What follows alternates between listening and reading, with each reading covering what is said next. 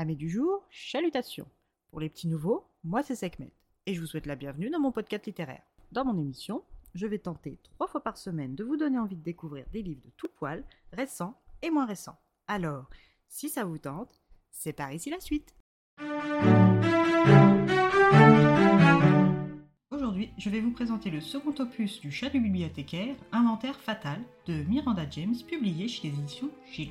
Nous retrouvons pour cette seconde enquête Charlie Harris, toujours accompagné de son fidèle Diesel. Il s'occupe toujours bénévolement de la bibliothèque municipale en sus de son travail à l'université d'Athéna. Il loge toujours le jeune Justine qui pour l'heure est parti en vacances avec son père.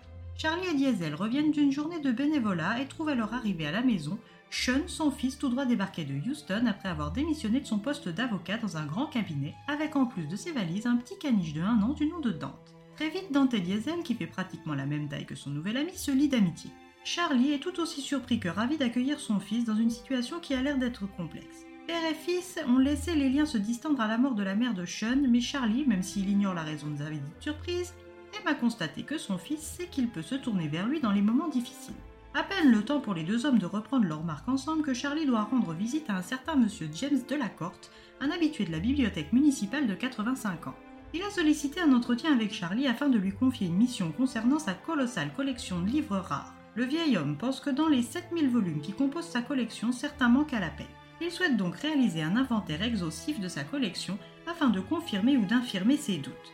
Et c'est pour cette raison que Charlie se rend accompagné de Diesel à la résidence de M. Delacorte pour le thé.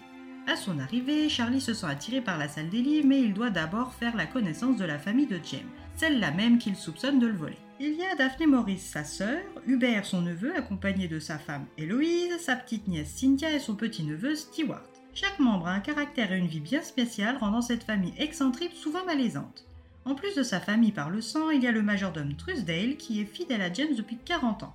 Les liens qui les unissent sont plus que ceux qui lient un employé à son patron, se rapprochent plus de l'amitié quasi filiale, ce qui n'a jamais manqué de faire jaser dans la famille depuis des décennies compte tenu que James de la Corte ne s'est jamais marié. Le pauvre Charlie se trouve coincé au milieu de cette nasse de requins inquiet de sa présence et des résultats de son inventaire. Après un temps certain, Charlie arrive à prendre congé sans paraître impoli et accepte de revenir inventorier la collection le lundi suivant. Le week-end passé en la compagnie de son fils ne lui aura pas appris grand-chose sur les raisons de son séjour, mais il adore tout de même le temps passé avec son fils. La première journée d'inventaire commence donc pour Charlie et Diesel dès 9h le matin. La tâche est fastidieuse, passionnante et excitante même si les registres de la collection n'ont pas d'ordre précis hormis leur date d'acquisition. Après une matinée riche en belles découvertes de premières éditions ou de livres en tout petit tirage, Charlie et Diesel partent rejoindre Sean et Dante pour le déjeuner. À son retour de pause, Charlie retrouve Monsieur Delacour, mort, la langue gonflée, avachi sur son bureau dans la bibliothèque au-dessus du registre. Le choc passé, Charlie fait prévenir les autorités et retrouve avec plus ou moins de plaisir le shérif Kanesha Berry en charge du meurtre supposé de James. Charlie va-t-il pouvoir mener à bien sa mission malgré la mort de son employeur? Fera-t-il de nouveau équipe avec le shérif Berry? Et Sean et lui arriveront-ils à retrouver leur complicité d'antan? C'est maintenant entre vos mains que se trouvent les réponses à ces questions.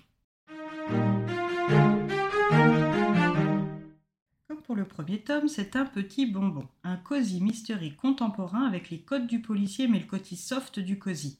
La place aux relations entre les personnages est plus grande encore et le dynamisme est toujours de mise, tout comme la qualité de la narration.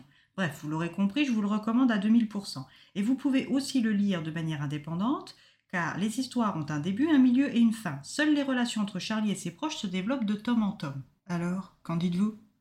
Et eh bien voilà, j'en ai fini pour aujourd'hui. J'espère que cet épisode vous aura plu et vous aura donné des nouvelles idées de lecture. Si vous souhaitez découvrir d'autres petits bonbons littéraires tout droit sortis de ma bibliothèque, je vous retrouve le samedi 12 novembre prochain pour un nouvel épisode. Et si d'ici là je vous manque de trop, n'hésitez pas à me rejoindre sur mon compte Instagram, les lectures de Sekhmet. Sur ce, chalut les amis et à la prochaine